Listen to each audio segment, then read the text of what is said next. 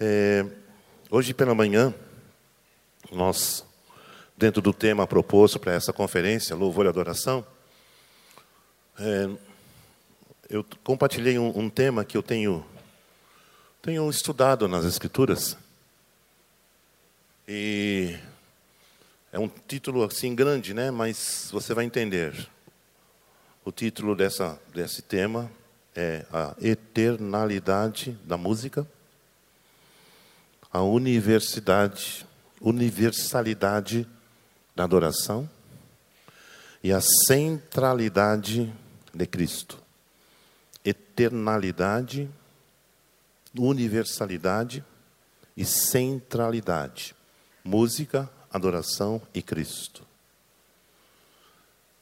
O próprio título já sinaliza, indica, aponta para nós uma direção.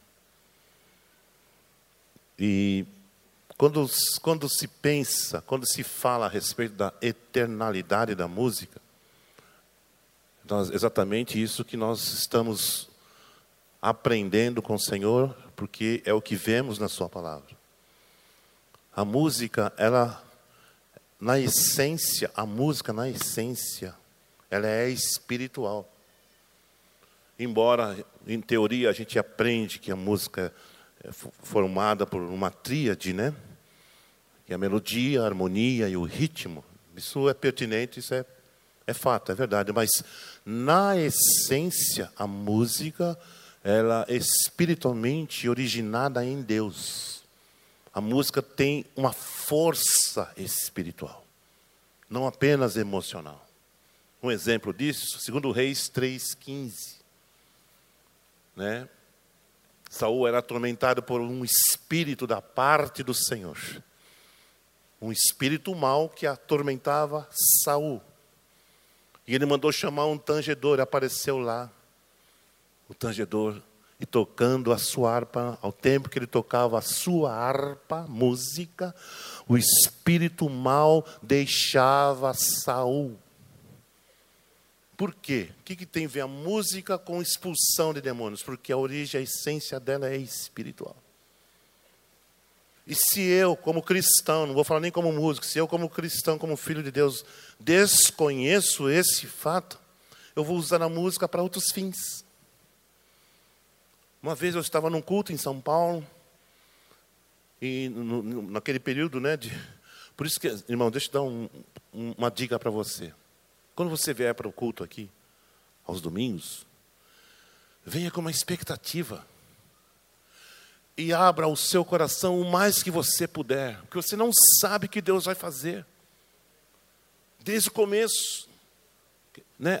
Às vezes a nossa tendência humana é assim, se distrair, dispersar, mas você não sabe o que você está perdendo. Porque com certeza há uma equipe preparada aqui que se preparou, que orou, que ensaiou, e Deus vai usar essas pessoas para falar ao seu coração.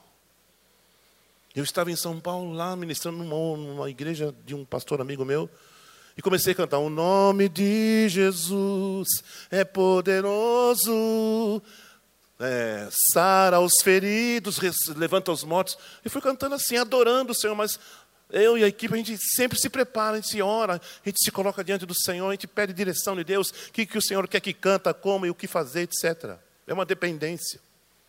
Até por conta disso eu tenho dificuldade de fazer uma, prévia, uma lista prévia. As pessoas, o que, que você vai cantar? Não sei. Eu tenho uma ideia, mas Deus, se Deus quiser mudar, aí eu vou te dar uma lista. E, às vezes eu dou uma lista para a pessoa só para ela ficar feliz. Vocês sabem o que é isso, né? E canto outra coisa totalmente diferente da, da lista. Não por maldade, por, mas é porque quando chega aqui muda o ambiente, não sei. Eu, pelo menos eu sou assim. Se existe uma forma melhor, me ajudem, que eu estou aberto a, a, considerações. E naquela, naquela noite, e naquele momento que cantávamos essa canção, eu olhava aqui do lado esquerdo, na quinta fileira, eu vi um movimento, uma senhora e uma moça, elas estavam ajoelhando e levantavam a mão e chorando. Eu não entendi nada. Terminou o culto, acabou, ninguém falou nada, fui embora. No, no domingo seguinte, aquela senhora, aquela moça foram lá em nossa comunidade. E ela falou assim: Pastor, Você se lembra que domingo passado, na igreja do pastor Sérgio, ah, aconteceu? Sim, eu me lembro, eu vi, mas eu não entendi nada. Falei, então, aqui, naquele momento que você estava cantando o nome de Jesus, sara os enfermos, o Senhor tocou o nosso coração e nós começamos a orar por uma paciente terminal lá no hospital onde minha filha trabalha. E na segunda-feira, minha filha foi lá no, na UTI e a pessoa tinha recebido alta. Porque ela foi curada. Quem curou? Deus curou naquele ambiente, naquela atmosfera de adoração, porque duas servas do Senhor intercederam, porque elas foram tocadas pela música que a, a, a equipe estava ministrando. Então você não sabe o que vai acontecer. Então, meu conselho, venha com todo o seu coração aberto. Ore antes de você vir, porque Deus pode curar, pode salvar alguém que está precisando de um milagre. E você é instrumento. Irmãos, Vou, vou compartilhar uma outra coisa. Para mim, não tem diferença nenhuma eu estar aqui em cima como eu estar aqui embaixo. Se eu estiver aqui embaixo, eu vou adorar como, eu tivesse, como se eu estivesse lá em cima. Vou abrir o coração, vou ajoelhar, vou chorar, vou louvar, vou agradecer, porque não é questão de.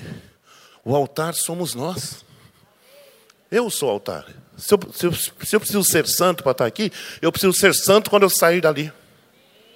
No trânsito, eu preciso ser santo na rua, os meus olhos precisam ser santos. Ah, quem sobe no altar tem que ser santo. É, eu acredito nisso. Mas quem sai do altar precisa ser mais santo ainda. Porque nós estamos em guerra. E nós somos humanos. Nós não somos perfeitos. Temos limitações. Eu tenho. Por isso que isso aumenta a minha dependência do Senhor. A busca, a leitura da palavra, a confissão, como fizemos aqui. Exercício da fé. Porque se eu ficar esperando, ah, não, eu vou morrer. Porque eu não tenho capacidade, não tenho força em mim mesmo. Mas eu conheço quem tem.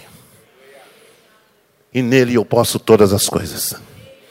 Então, considere, meu amado irmão, minha amada irmã, que você é um sacerdote. Que você é um ministro. Você é um mediador entre Deus e os homens. Você pode achar, mas eu só vou, é só cantar, é só um período do culto. Não é, é sobrenatural. Deus pode tocar você, fazer uma oração para alguém que vem à sua mente na hora do louvor. Essa pessoa vai ser alcançada lá, sei aonde. Porque para Deus não há limites. A gente que limita a Deus. Não existe limites para esse Deus poderoso. O que é impossível para os homens, para Deus é possível. Quantas histórias que eu não tenho ouvido de pessoas que foram alcançadas por essas músicas, Deus salvou, Deus curou. É, por exemplo, no DVD dos 30 anos, dos 30 anos que eu gravei em 2007, com a orquestra e aqueles convidados, é um momento lá específico, é um momento família. Minha esposa vem à plataforma e ela dá o testemunho do milagre que o Senhor operou na nossa família, por causa de uma palavra rema nós perdemos a Raquel, nossa primeira filha, era um bebê. A criança nasceu, mas ela tinha má formação nos órgãos internos e ela faleceu. Era a minha primeira experiência como pai. Foi muito, já era pastor, foi frustrante, doeu, chorei, senti dor, não sou de ferro. Minha esposa também. E o médico ficou indignado, inconformado por aquele, aquele desfecho que ele acompanhou todo o pré-natal, que ele esperava entregar para nós uma criança saudável. Mas a Raquel morreu. A Raquel morreu e coisas morreram dentro de mim. Não a fé, mas coisas que precisavam morrer para que eu pudesse me abrir e me entregar mais ao Senhor.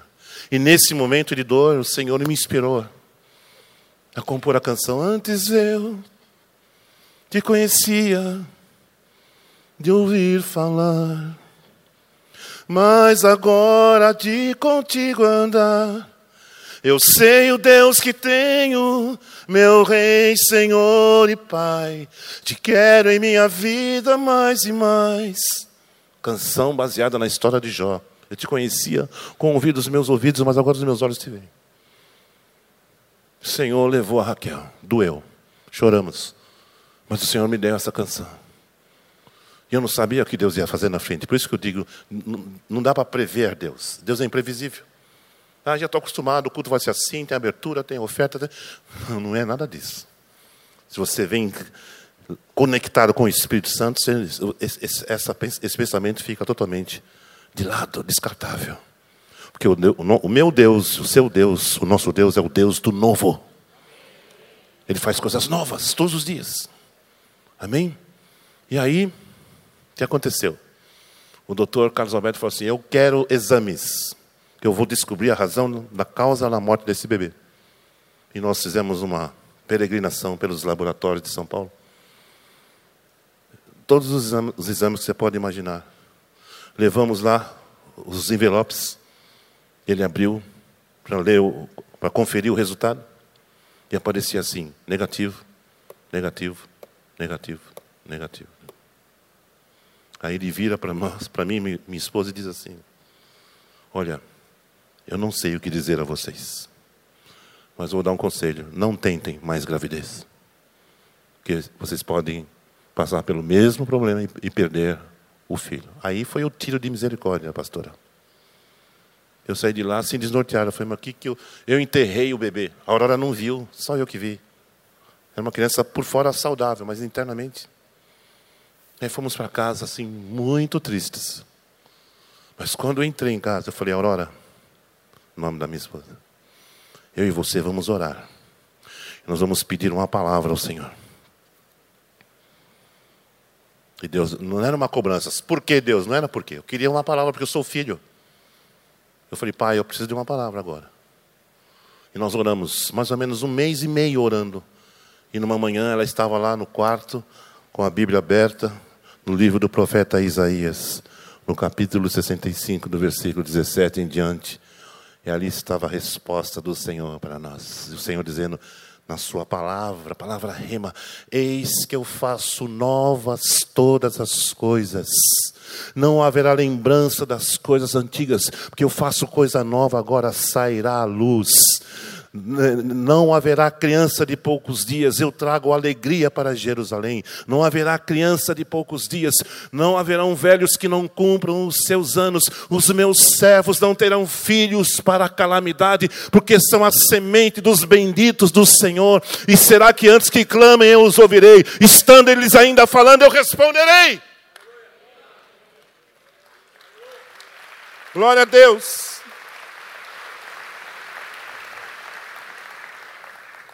E o resultado você já sabe. Levou um, deu dez. Não filhos, que não tem unção de Abraão. Mas ele deu três filhos saudáveis, dois genros que são como filhos, cinco netos.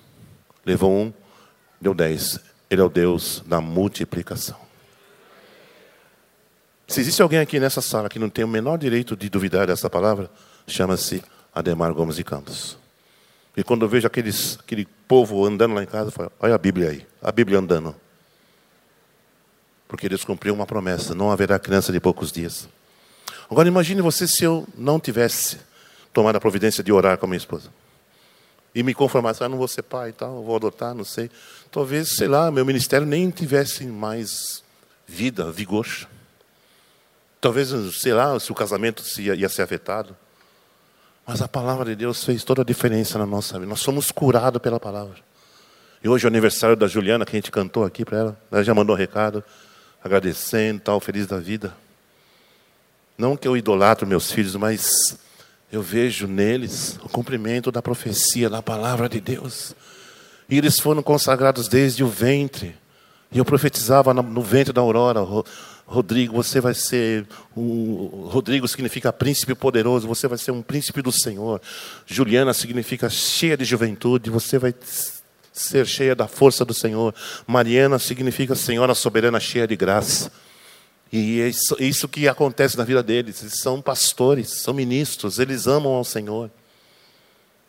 E eles se relacionam com pessoas do corpo de Cristo, estão crescendo, estão amadurecendo, estão frutificando, e eu sou um pai, um pai feliz.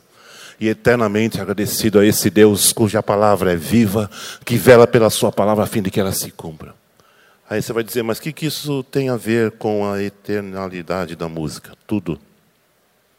O que isso tem a ver com louvor e adoração? Tudo. Por quê? Tem, porque tem tudo a ver. Porque o culto que Deus espera receber de mim não é eu pegar esse violão e cantar aqui com vocês. Você sabe qual é o louvor? Eu tenho um estudo em que eu faço sete, seis perguntas. Qual é o louvor que Deus quer ouvir? Eu preciso saber, como cristão. O que, Deus quer ouvir de você? É, acho que a música foi na cruz. Não, não estou falando de música. É outro negócio. É outro departamento. É outro patamar. Que louvor Deus quer ouvir de você, de mim, dos seus filhos. A resposta está no Salmo 150, versículo 6. Todo ser que respira, louve ao Senhor. Não é um louvor necessariamente ligado à música, mas você é a oferta. Você é o sacrifício. Você é o cordeiro entregue, oferecido ao Senhor. O louvor que Deus quer ouvir de mim e de você somos nós. Quantos estão respirando aqui? Todo ser que respira? É, é você que Deus quer. Não é o seu talento, não é o seu dom. Ah, eu sou do louvor porque eu toco violão. Não. Eu sou do louvor porque eu respiro. Porque eu fui criado para isso. Porque Deus me criou para Ele. Deus não me criou para o ministério, nem para o casamento, nem para o trabalho, nem para os diplomas, nem para o sucesso. Deus me criou para Ele. Esse povo que formei para mim, diz o Senhor. Formei esse povo para mim para celebrar o meu louvor. Isaías 43, 21. Pense nisso. Esse povo, diga comigo, esse povo que formei para mim, para celebrar o meu louvor. Isaías 44, 7 diz: Eis que eu ordenei um povo eterno Olha só, vai linkando essas palavras. Formei um povo para mim, ordenei um povo eterno, eternidade e um povo exclusivo. Eternalidade, eternalidade da música, da adoração. Tudo isso centrado em Jesus Cristo. Então eu tenho consciência, e essa é uma das matérias que eu ensino na escola que eu falava com o pastor aqui hoje de manhã. Nós precisamos ajudar os nossos filhos, nossos jovens, adolescentes a entenderem que o negócio não é só a música, mas é o projeto criacional. Deus planejou criar você e eu para Ele. Deus quer exclusividade, meus queridos. Se, se, nós pais não plantarmos isso no coração dos nossos filhos, eles vão viver como a geração Y, que não tem identidade, que não tem uh, firmeza, que não tem segurança, que fica buscando coisas para preencher o vazio. É o meu papel como pai dizer, Rodrigo, você é herança do Senhor na minha vida, mas você não é meu, eu não sou dono de você. Você foi você nasceu para o Senhor. Você não nasceu para o ministério primeiramente, você nasceu para o Senhor. Você é de Jesus, Rodrigo. Não se desvie desse projeto divino eterno. Não coloque o ministério na frente, Rodrigo. Não coloque o namoro na frente, meu filho. Viva para o Senhor, entregue-se ao Senhor, conheça o Senhor todos os dias. Não negligencie. Sabe, pais, nós não podemos gastar o nosso tempo com outro assunto a não ser esse. É o método da repetição, como Paulo ensina em Filipenses. Não me canso de dizer as mesmas coisas. Não me canso de repetir, porque é segurança para vós. E eu digo para mim mesmo: eu não sou de mim mesmo. Eu não sou mais dono de mim. Lembra do Isaías 43, 1? Agora sim diz o Senhor, que te criou, Jacó, que te formou, Israel. Não temas, porque eu te remi, chamei-te pelo teu nome, tu és meu. Você, meu querido, você, minha querida, você é do Senhor. Você não é do ministério, você não é da sociedade, você é do Senhor. Deus criou você para Ele, exclusividade. Não desvie desse projeto, por favor. Que o mundo está precisando de gente que sejam do Senhor. Nós precisamos trabalhar isso com os nossos filhos exaustivamente, no bom sentido. Repetir, minha filha, namoro é bom, casamento é bom, mas você, o Senhor criou você para Ele. Você é a menina dos olhos do Senhor. Tem que inculcar. Tem que falar, tem que falar olhando nos olhos, segurando nas mãos, toque. Porque isso é muito sério. O, o, diabo quer roubar os nossos filhos. E essas ideologias que estão surgindo aí, você já sabe o que fim vai dar. Acabar com a identidade dos, das crianças. Então é na nossa casa que nós vamos semear e vamos consolidar os nossos filhos. Nossa primeira célula. Se não funcionar na minha casa, vai funcionar na célula do, do outro. E eu estou falando em termos de filhos, mas isso vale para todos nós. Porque a maioria de nós veio para o Evangelho ainda com conceitos, ideias erradas. E não temos firmeza na nossa identidade. Que, aliás, é o mal do século crise de identidade. Quem sou eu? Eu não sei. Quem é você em Cristo? Ah, eu sou crente. Quem é você em Cristo, Ademar? Sou pastor. Não, pastor não é identidade. Pastor é função, é o que eu faço. Ah, você, eu sou cantor. Cantor também não é identidade. Ah, eu sou adorador. Também não é identidade. Ah, eu sou querubim. Também não é. O que, que você é então, Ademar? O que, que eu sou? Veio para o que era seu, mas os seus não receberam. Mas a todos quantos receberam, deu-lhes o poder de serem feitos filhos de Deus.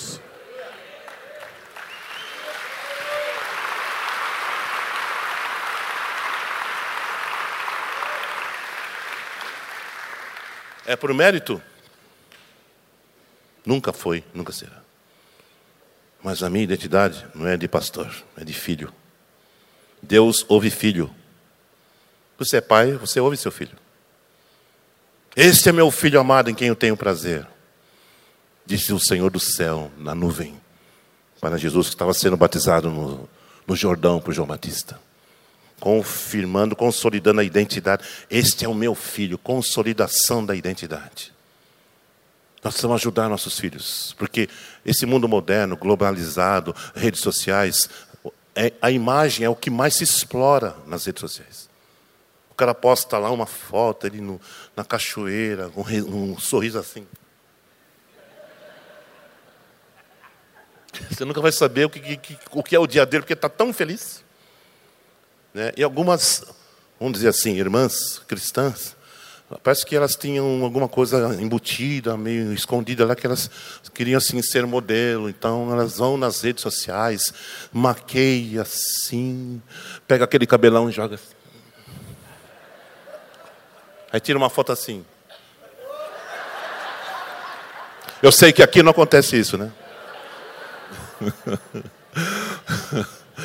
Então, a rede social pode ser uma armadilha para nos levar para o buraco cada vez mais.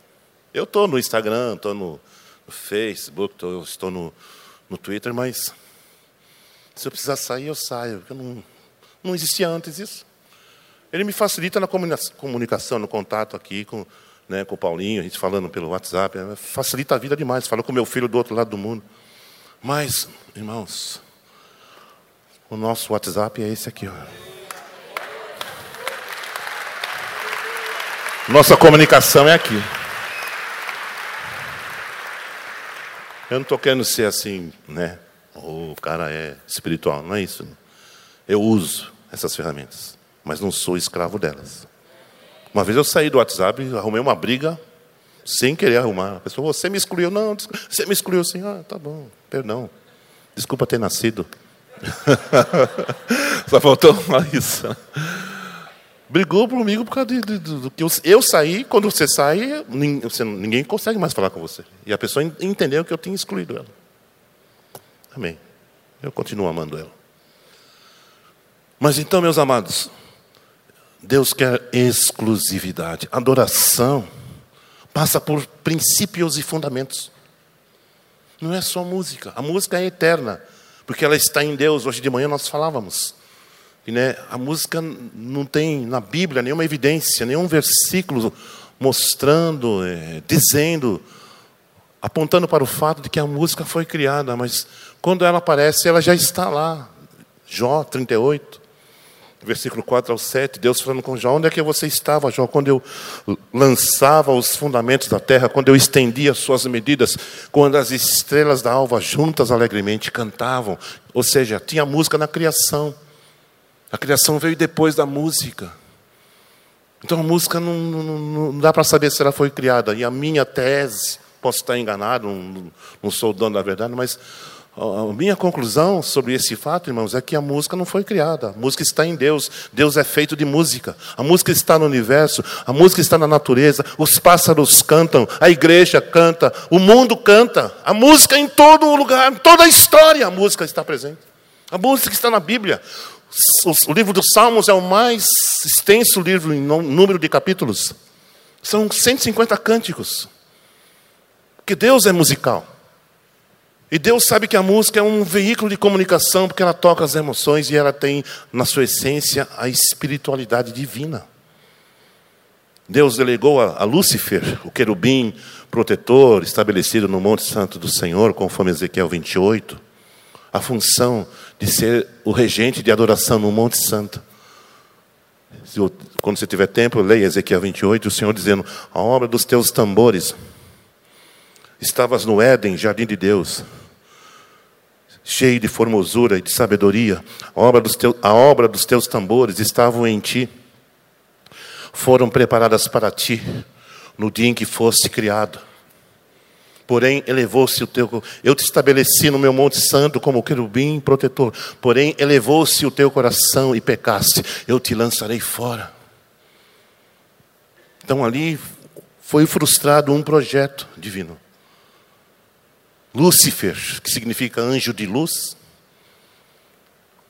Em Isaías 14, ele é chamado de estrela da alva, estrela da manhã. Não só Jesus é chamado, Lúcifer também era antes da queda. E lá no Jó 38, as estrelas cantavam, com certeza Jesus e Lúcifer estavam lá. Cantavam o que? Música na criação, é antes da criação. A música vai estar na eternidade. A nova Jerusalém que desce do céu. E se entoará, se entoarão cânticos, o cântico do Cordeiro, o cântico de Moisés. Está na Bíblia. A música está presente de Gênesis ao Apocalipse, meus queridos.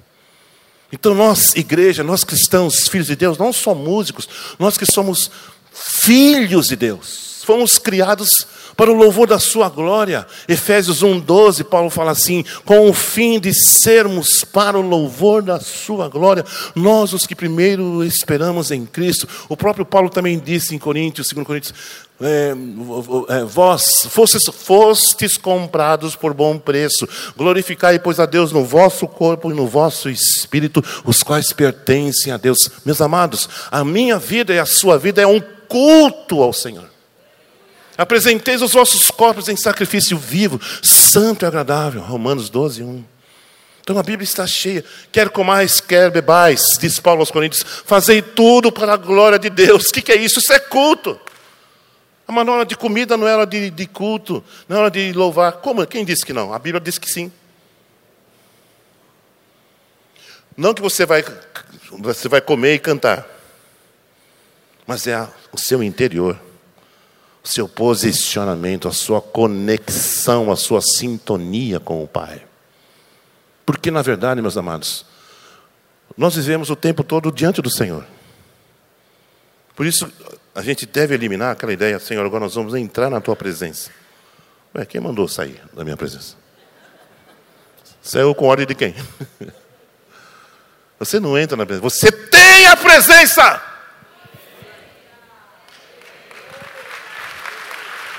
Mais simples. Não sei porque a gente complica. Deus fala uma coisa, a gente fala outra. Agora eu vou entrar na tua presença. Não, Demar, não, não saia mais. Porque você não está autorizado a sair da minha vida. Até porque minha presença está em você. Você e eu vivemos na presença do Senhor. Isto é sobrenatural. Isto é milagre. Isto é graça, não é capacidade. É bondade. É amor. É compaixão. É longanimidade. É aliança. É paternidade. Assim que Deus trata os seus filhos. Recebemos o Espírito que clama. Ah, papai. Se eu recebi, então a presença está aqui. Não porque eu mereço, porque Ele é misericordioso. E porque Ele me fez filho. Eu estava morto em delitos e em pecados. Andava segundo o curso desse mundo. Era por natureza filho da ira. Fazia a vontade da carne dos pensamentos. Mas Deus, que é riquíssimo em misericórdia, pelo muito amor com que me amou, estando eu morto em delitos e em pecado, me deu vida juntamente com Cristo, me ressuscitou, me fez assentar nos lugares celestiais em Cristo, para nos mostrar nos séculos vindouros as abundantes riquezas da sua graça. O que mais eu quero? O que eu vou pedir para Deus? Você já fez tudo. Paulo vem, Paulo vem escrevendo aos Coríntios e diz: Em tudo fostes enriquecidos, em toda sabedoria, em todo conhecimento, de, tal, de maneira que não nenhum dom vos falta. 1 Coríntios 1, 5, 6 e 7. Ué, se nenhum dom vos falta, eu vou pedir o que para Deus? Fica difícil, né? Bendito Deus e Pai nosso Senhor Jesus Cristo, qual já nos abençoou com toda a sorte de bênçãos espirituais nos lugares celestiais em Cristo. Efésios 1, 3. O que eu vou pedir para Deus? Se Ele já me abençoou com toda a sorte. A única coisa que eu, que eu acho que eu devo pedir para Deus é que Ele me conserve um coração fiel, um coração puro. Porque se eu obedecer a palavra dele, o céu vai se abrir sobre a minha vida. Mateus 6, 33. Não vos preocupeis com o que haveis de comer, com o que haveis de beber, com o que haveis de vestir, porque o vosso Pai sabe do que necessitais. Mas buscai em primeiro lugar o reino de Deus e sua justiça, e todas as coisas vos serão acrescentadas. Está tudo simplificado. Jesus facilitou tudo em nosso benefício, meus queridos. O justo viverá da fé, pela graça sois salvos. Isso não vem de vós, é dom de Deus, não vem de obras, para que ninguém se glorie. Você e eu não fizemos nada por merecer. A gente só recebe. Que Deus abra os nossos olhos. E esse é o legado que eu recebi, esse é o legado que você recebeu de alguém. Nós precisamos repassar isso.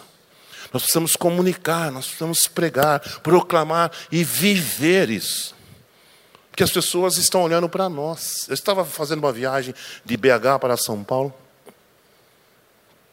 Sentei na fileira do, do corredor, por causa das minhas pernas, que é um pouquinho grande. Que tinha uma senhora e uma jovem, filha dela. E o avião estava se preparando para decolar. Ela, a senhora veio para mim e disse: Você já viajou algumas vezes? Eu falei: Já. É, você já pegou turbulência? Eu falei, já peguei um, umas. E você acha que vai ter turbulência nesse voo? Eu falei, não, eu não sei, mas eu estou vendo que a senhora está rezando aí e tal. Ela estava com o texto, né? E eu já fiz a minha prece, que Senhor abençoe esse avião, abraça esse avião, abençoa a, a oração de sempre. A tripulação, os passageiros, e vamos embora em nome de Jesus. Aí eu, né, fica em off.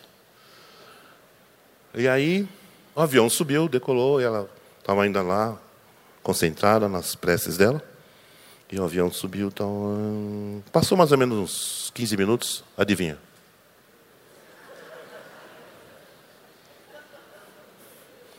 Ela virou para mim, moço, esse avião vai cair? Eu falei, ah, eu acho que não.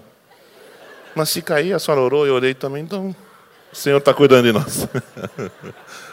O que, que eu ia falar para ela, tadinha? Mas ela estava, ela não estava bem, eu fiquei preocupado. Aí, normalizou de novo. Passaram-se 15 minutos, adivinha? Turbo. Olha, eu acho que ela estava azarada, porque. Faz muito tempo que eu não pegava turbulência. Então, ela atraiu aquela turbulência.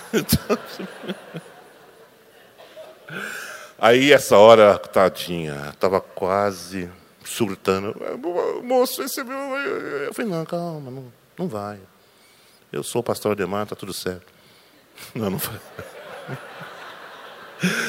Eu não falei que era pastor nem crente, não falei nada. Só falei palavras para tentar transmitir um pouco de tranquilidade. Eu fiquei com muita pena dela. Aí o avião pousou em São Paulo. Tranquilo, belo, formoso.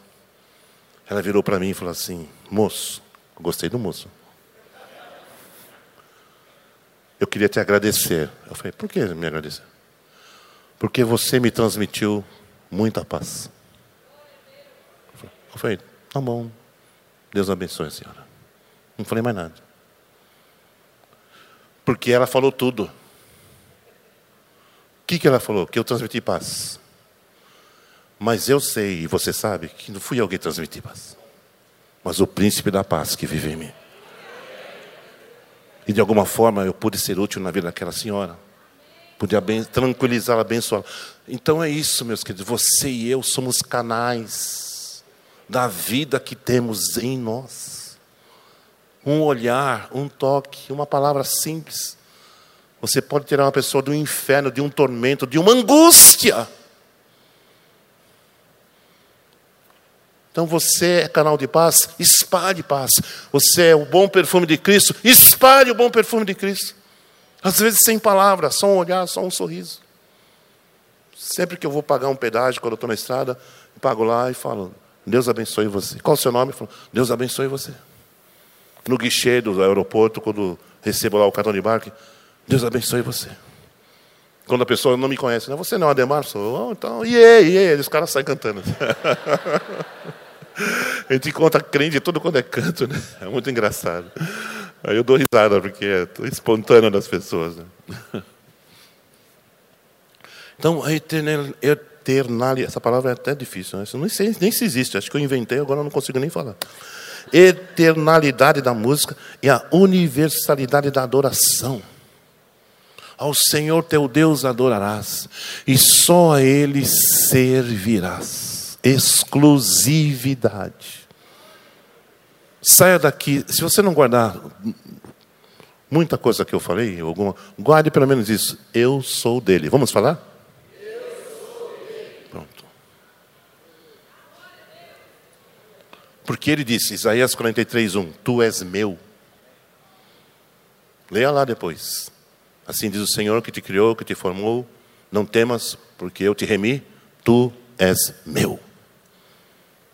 É possessivo mesmo. Se eu sou dele, então ele é meu também. Eu tenho uma música que fala assim: És meu Deus, fonte de libertação e tudo que eu preciso. És meu Deus, é uma confissão. Davi usa muito essa expressão no Salmo. Deus meu, meu Deus, Deus meu, meu Deus. Davi usa muito isso. Leia os Salmos. Por isso que a gente fica. Quando a gente lê Salmo, a gente tem elementos até no, no, no diálogo, na, na oração, na comunhão com o Senhor. E a centralidade de Cristo, que é o terceiro item desse tema. O que é centralidade? Meus irmãos, Cristo em vós, esperança na glória. Cristo é tudo em todos. A Bíblia diz: a Bíblia que você tem, que você lê, que você crê, diz que Ele, Jesus, é o cabeça da igreja. Que Ele, Jesus, é o cabeça de todo principado e potestade. O que são principados e potestades? São autoridades espirituais nos lugares celestiais.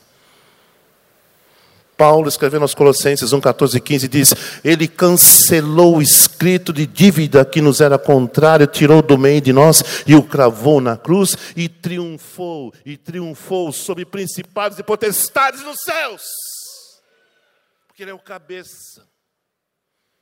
O que, que você pensa quando a palavra de Deus diz que Jesus, de, depois da ressurreição, naquele intervalo do, do, da, da sexta até o domingo, ele desceu ao inferno e pregou o evangelho aos espíritos aprisionados. O que significa isso para mim e para você? Que Jesus tem o domínio. O evangelho, diz Paulo, é o poder de Deus, a palavra original é dunamis, de dinamite. O Evangelho é uma bomba que explode no inferno através da igreja. Quando João tem uma visão de Jesus no Apocalipse capítulo 1, eu virei para ver quem falava comigo e o que, que ele viu? Um ser com vestes brancas, com o, o, cabelos brancos como a, a, neve, como a branca lã. Dos seus olhos eram como chamas de fogo. O seu rosto tinha um brilho como o sol na sua força. E a sua voz era como voz de muitas águas. E da sua boca saiu uma espada de dois fios. E ele tinha um calçado os pés com algo semelhante a latão reluzente. E João disse: Quando eu o vi, eu caí como morto. E ouvi a voz de quem me tocou e disse: Não temas. Eu sou o primeiro, eu sou o último, aquele que foi morto, mas eis que estou vivo e tenho as chaves da morte e do inferno. Chaves da morte e do inferno.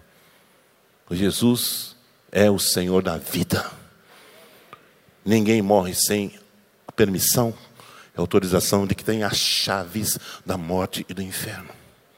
O diabo não tem poder de matar ninguém se ele não for autorizado e liberado para fazer isso. Então Jesus é o centro. Nós estamos no ano 2018 depois de Cristo. A história reconhece. Não é questão de religião, é questão de fato histórico. Ele andou nesse mundo. Jesus viveu nesse mundo. Jesus ensinou, Jesus ressuscitou, Jesus curou, Jesus foi crucificado e Jesus ressuscitou e ele criou o projeto mais poderoso do universo que chama-se a minha igreja. Eu edificarei a minha igreja e as portas do inferno não prevalecerão contra ela. Então, adoração e louvor passa por esses fundamentos.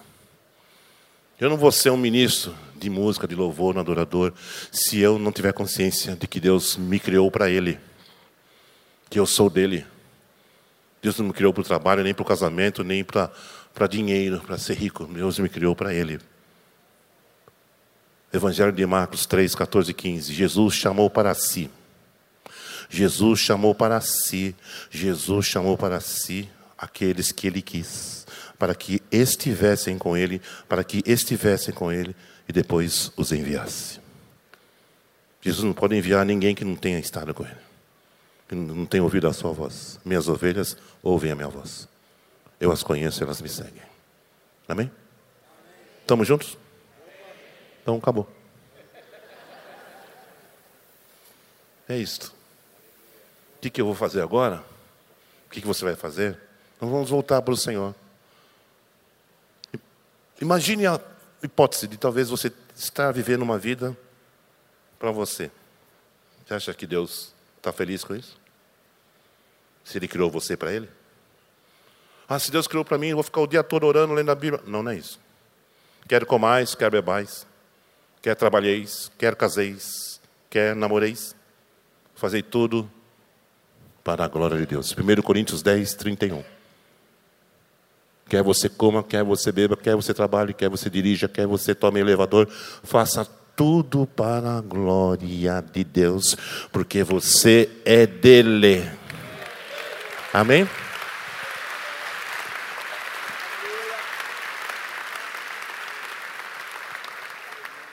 Vamos plantar esses valores no coração dos nossos filhos estão precisando de nós, de você, pai e mãe.